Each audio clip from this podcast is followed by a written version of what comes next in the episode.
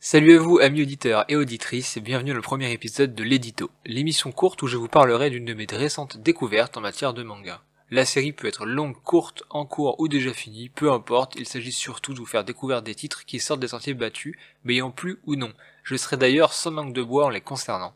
Si d'ailleurs l'émission vous plaît, n'hésitez pas à me rejoindre sur les réseaux sociaux, donc c'est de cas en cas sur Twitter et Instagram. Laissez une note sur les différentes plateformes de podcast, une étoile sur iTunes, un petit cœur sur Spotify, mettez dans vos favoris.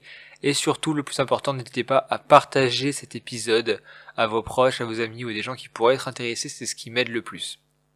Pour cette première, quoi de mieux que de parler d'un énorme coup de cœur que j'ai eu récemment, vous l'avez vu sur le titre, il s'agit des enfants de la baleine.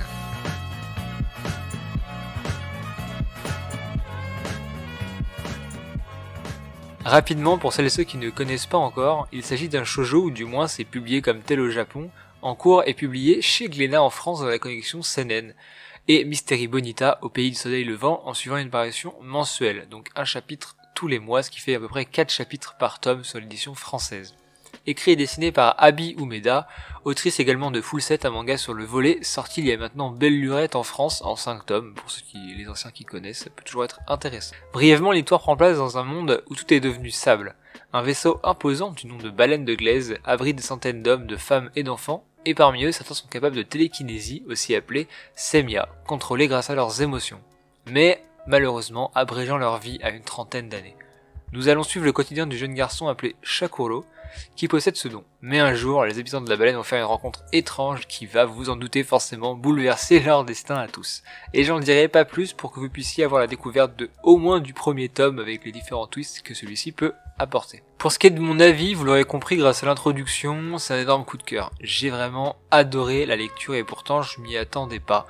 Le récit arbore la plupart des éléments que j'aime, c'est-à-dire le mystère qui entoure le monde avec toutes les questions qui en découlent, comme par exemple euh, pourquoi il y a tout ce sable, d'où vient la baleine, pourquoi est-ce qu'il y a des pouvoirs, est-ce qu'il y a d'autres cités comme celle-ci, et surtout pourquoi est-ce que de la première page le récit est raconté du point de vue euh, de chaque. Car oui, l'histoire nous est ici présentée du point de vue du héros, qui naîtra toutes ses aventures, ou mes aventures d'ailleurs, méticuleusement, euh, en tant que scribe du, du de glaise, me laissant penser que le narrateur changera euh, peut-être plusieurs fois au fil de l'histoire, mais ça malheureusement on ne saura pas avant un certain temps, je pense, s'il y a des changements. Graphiquement parlant, l'œuvre elle est magnifique. Franchement, c'est j'ai pris une petite claque. Le dessin il est ultra léché, le découpage il est efficace, la fluidité de lecture elle est vraiment au rendez-vous. J'ai pas vu le temps passer en lisant ce premier tome, et cela m'a même paru trop court pour tout vous dire.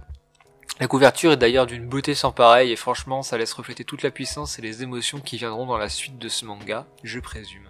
La baleine de glace me fait énormément penser à des habitations troglodytes. Vous savez les petites habitations qui a carrément à même des parois euh, dans certaines régions de France ou même du monde.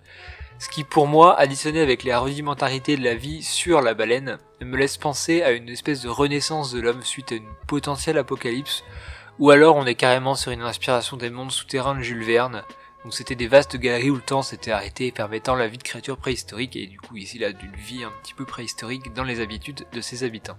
Comme je l'ai dit précédemment, le scénario à mystère va, je pense, nous gratifier de nombreux twists scénaristiques et inciter à la relecture de l'œuvre plusieurs fois pour une meilleure compréhension, notamment à propos du fond et des messages présents dans le manga qui euh, peut-être vont tirer un peu vers l'écologie, je pense. Petit aparté ici sur l'histoire bonus euh, qui s'appelle Comment j'ai découvert les enfants de la baleine qui se trouve à la fin du premier tome qui racontait du point de vue de l'autrice et j'ai trouvé cette histoire excellente. Ça ancre son récit dans une espèce d'imaginaire collectif et ça pousse le mysticisme de celui-ci encore d'un cran et j'en dirai pas plus, vous laisser le soin de découvrir cette petite histoire qui tient sur deux pages mais je trouve que c'est une très très bonne euh, fin à un premier tome de manga. Donc en conclusion, si vous cherchez un manga qui a empreint de poésie, de personnages attachants, une narration remplie de mystères, des graphismes magnifiques soignés, je peux que vous recommander de foncer sur les enfants de la baleine. Si une émission un peu plus longue comme un format débat que je fais d'habitude euh, peut vous intéresser, n'hésitez pas à me le dire sur les différents réseaux sociaux, je me ferai un plaisir de trouver une équipe spécialisée dans les enfants de la baleine pour en faire.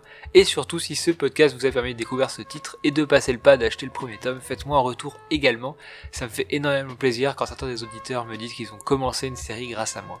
En attendant, je vous retrouve très vite pour parler d'autres titres. Merci de m'avoir écouté, c'était de case en case, à la prochaine.